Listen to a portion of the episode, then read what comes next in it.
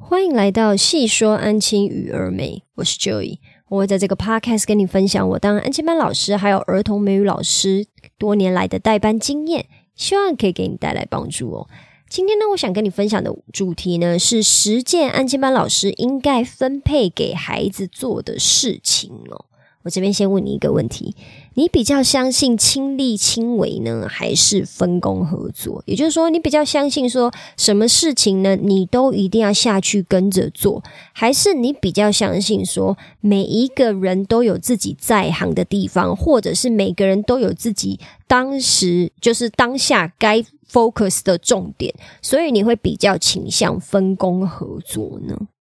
就是安亲班老师要做的杂事其实非常多啦，你应该是可以想象，会听这一个 podcast 的你一定都是安亲班老师嘛？你看，我们每天要改本子，然后要改评量，要改考卷嘛，我们要出考卷、出习题，我们还要打扫环境整洁，打电话给家长，你知道跟他们联络感情啊，或者是跟他们告状嘛？然后我们还要盯着孩子完成作业，帮孩子加强他们的国语、数学啊、自然、社会啊，还有英文啊，可能甚至作文啊，还有很多其。其他的科目嘛，我们需要整理档案，我们要归纳档案，我们还要还检查孩子就是写完的作业的订正对对不对？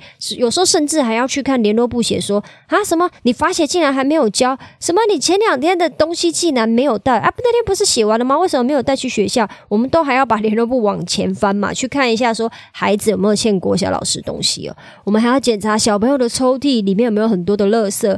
呃，本子有没有摆改？呃，摆整齐啊，然后好好的摆着，这样子，我们最花最多时间什么？还要管理秩序吗？是不是？可是如果这些所有的事情你都亲力亲为的话，我必须坦白说了，我们真的是不用下班，我们就我们就住在安亲班就好啦，因为根本事情是做不完的。所以呢，我现在就想要来跟你分享，我个人认为实践安亲班老师应该要分配给孩子做的事情哦。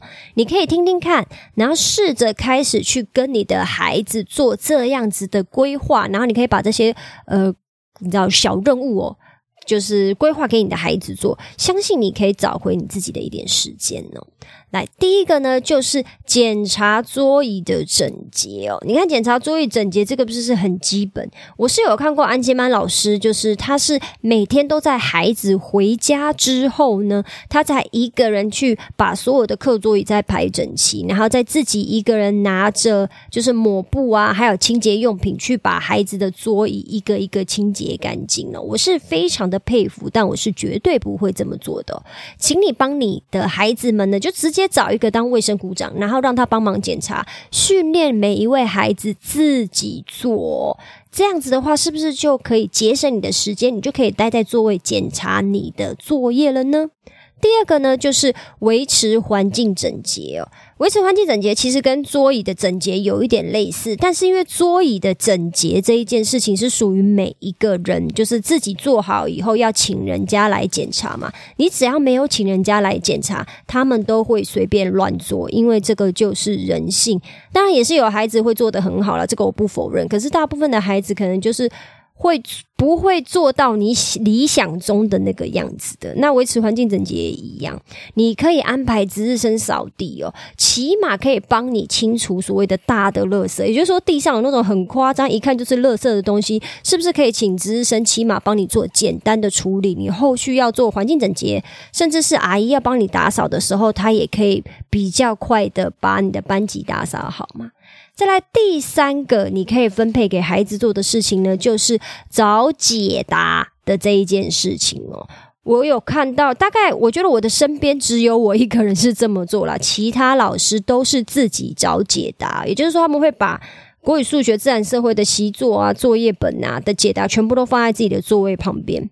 然后小朋友交功课来的时候，他们就是自己在找解答。我个人是绝对不做这件事情的。我会做什么事情呢？我就是叫小朋友去找，因为老师的时间太宝贵啦。我连花十秒找解答，我都觉得很浪费时间。所以我的孩子今天如果要交作业给我看的话，他们必须要自己去把解答找出来，翻到那一面，然后夹在功课里面，以后再交过来给我。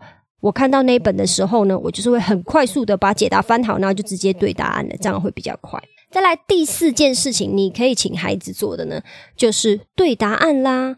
对答案为什么可以请孩子帮你做呢？也就是说，刚刚我说的那个找解答资本夹在那个习作里面这个部分，这个部分呢，绝对不是要你把就是检查这件事情全部丢给孩子哦，千万千万不要这么做，这个会给你带来很大的麻烦。你要做的是第一次对答案的部分呢，请孩子帮你对，也就是说，请那个没有在事情已经做完的小朋友帮你对第一次的答案。那这个这。第一次的答案主要是什么？就是孩子可以帮你过滤掉，就是粗心没写，比如说题目整个就是空白的，或者是他就是错那种，你一看你就知道他就是写错字、没写注音的这一种，他是帮你过滤掉这一些问题的。然后请小朋友检查以后呢，让他给另外一个孩子订正嘛，订正完以后你才去做最终的检查哦。再来第五件事情就是擦白板跟板钩。那如果你们安亲班是黑板的话，那当然就是黑板跟板钩啦。这个其实跟环境整洁那个部分有一点像哦。其实白板跟板钩呢的整洁算是一个大任务啦，尤其是像比如说我们班是有两个大白板的，所以每天在环整洁的时候都是要花一点时间。那既然要花一点时间，老师怎么还会自己做呢？老师的时间很宝贵的，所以请。你训练一个专人哦，每天帮你处理就是白板跟板钩的部分。Hello，这是我自己的广告。我现在开了一个线上工作坊，叫安亲班工作优化训练营。这个训练营呢，为期四周，每周的课程会围绕在协助你解决在安亲班工作会遇到的挑战还有问题。这四周要解决的问题分别为如何与孩子沟通，还有建立规矩。如何与孩子建立赏罚系统？如何分配工作任务给孩子？以及如何与家长沟通，还有建立感情？这个线上工作坊不是要告诉你每天安亲班工作的流水账，也不是要告诉你教育儿童的理论知识，而是全部面向实战，支持你的具体工作的。这个工作坊是从身为安亲班老师会遇到的真实挑战出发，提供你我的心法。做事流程与框架，也会分享真实的案例，提供解决方法。目前这个工作坊还在调整阶段，需要有兴趣的你来上课，并告诉我你的想法还有反馈。我打算先协助十位安静班老师建立代班规则等一系列流程，让你可以准时下班、超前部署，甚至喜欢上与孩子相处哦。也因为还在调整的阶段，所以目前这个线上工作坊是不收取任何费用的。我唯一的要求就是，请你要按时完成作业，并且给我你的想法还有建议，让我可以调整我的课程内容，做出最有帮助的课程。如果你有兴趣，欢迎在 Twitter、脸书或资讯栏的问卷调查中与我联络。目前我正在协助数位安吉班老师建立代班流程，欢迎加入我们的行列哦。现在回到 podcast 喽，再来第六个，你可以让孩子协助你做的事情哦，就是发课本啊，还有收课本。比如说课本长嘛，我们有卫生股长、风纪股长，那为什么没有一个课本长呢？我们班就有课本长，就是他的主要工作呢，就是每天上完课以后，他会自动自发的去把课本收回来。或者是全班小朋友就会知道说要把课本交给谁，那那个人呢，主要就是要去追踪谁没把课本交给他，然后他会确实的数好有几本以后，再把课本归回到正确的柜子的位置里面哦，甚至是他会来跟我回报讲说，哦谁谁谁怎么样了，所以把课本带回家，或者是谁谁谁东西还没订正好，所以没有办法交过来，他就会确实的跟我回报，我不需要自己去花时间做这些事情哦，省心省力。再来第七件，你可以让小朋友做的事情呢，就是批改考卷还有小考啦。可是如果你把考卷啊、小考甚至评量都给小朋友做的话，就是让小朋友改的话，那老师要怎么掌握孩子的错误呢？非常简单呐，既然是考卷跟小考，我原则上我的意思是说，就是大概全班都要做的是，全班都要写的小考，甚至是比如说，呃，假设以就是国小的那个科目不一样，比如说我的国语是翰林，你的国语是康轩。假设说，因为大家的科目都有点不一样的话，你是不是还是是可以以小组为单位？因为你不可能每一个科目都只有一个人嘛，一定是每一个科目，比如说国语是康轩的小朋友大概有几个，你就以集体为单位去画政治记号，请小朋友帮你画，或者是你自己请小朋友举手告诉你他在哪一题错了，你就很快速的在你的考卷或者是评量上面画下记号。针对记号最多的题目去做检讨就可以啦。再来第八个，你可以让小朋友做的事情呢，就是贴收据，比如说你知道学费的收据，或者是贴练习题，因为有时候老师会出一些练习题嘛。那我们班的练习题一律都是贴在一本 notebook 里面哦。为什么要贴在 notebook 里面呢？因为他们只要带着那本 notebook，是不是所有的练习题他们都可以？带在身上就不会哦，你少这一张，我少那一张了。可是初期以前，我刚开始在就是贴东西的这一块，我也都是全部自己贴，每天花很多时间贴这个贴那个，我都快要累死了。然后我就不断告诉我自己说，联络簿贴的很整齐漂亮，或者是练习题贴的很整齐漂亮，这件事情是最重要的事情吗？真的是老师做要做的最重要的事吗？就是把东西贴漂亮，是吗？可以想想看哦。再来第九个就是计算点数还有奖品哦，因为我们班是有一个 system，就是你做好什么事情，你就可以帮你们这一组加点，或者是什么事情做错了，我就会直接扣点。我们班是有这个 system 的，那是不是每天加点扣点的，到最后最终的成绩会不一样？那谁去做这个结算呢？每天的结算，因为总不可能从头到尾都是。就是用一个点、两个点的方式，然后到最后再去算嘛。就是每天做一个结算，其实是比较清楚的。所以是谁每天做一个结算呢？我们班就有一个点数长啊，他每天就是只要回家前事情都做完了，他就会去算说：“OK，好，今天大家的总分是多少？这一组的总分，我们班。”这一次分组呢，他们又取了非常无聊的名字，有一个叫做 Super Stinky Tofu，就是一组叫做超级臭豆腐，然后另外一组叫做 Super Bitter Super Bitter Gourd Poop Cake，也就是超级苦的苦瓜大便蛋糕组。然后呢，他们每天就会去分，就会去计算说，哦，今天这一组就是总分到目前为止的总分是几分，然后另外一组的总分是几分哦。然后这件事情呢，都是我的点数长在做的。还有比如说换奖品啊，换奖品其实假设你是那种让小朋友就是。独立兑换奖品的那一种老师，你也可以直接就是直接吩咐给一个孩子去帮你做这件事情就可以了。如果你害怕小朋友做的不好，他每天要给要让小朋友兑换奖品之前拿来给你检查一下就好了，就没什么问题嘛。再来第十个，第十个你可以分配给小朋友做的事情呢，就是检查罚写哦，检查罚写的作业。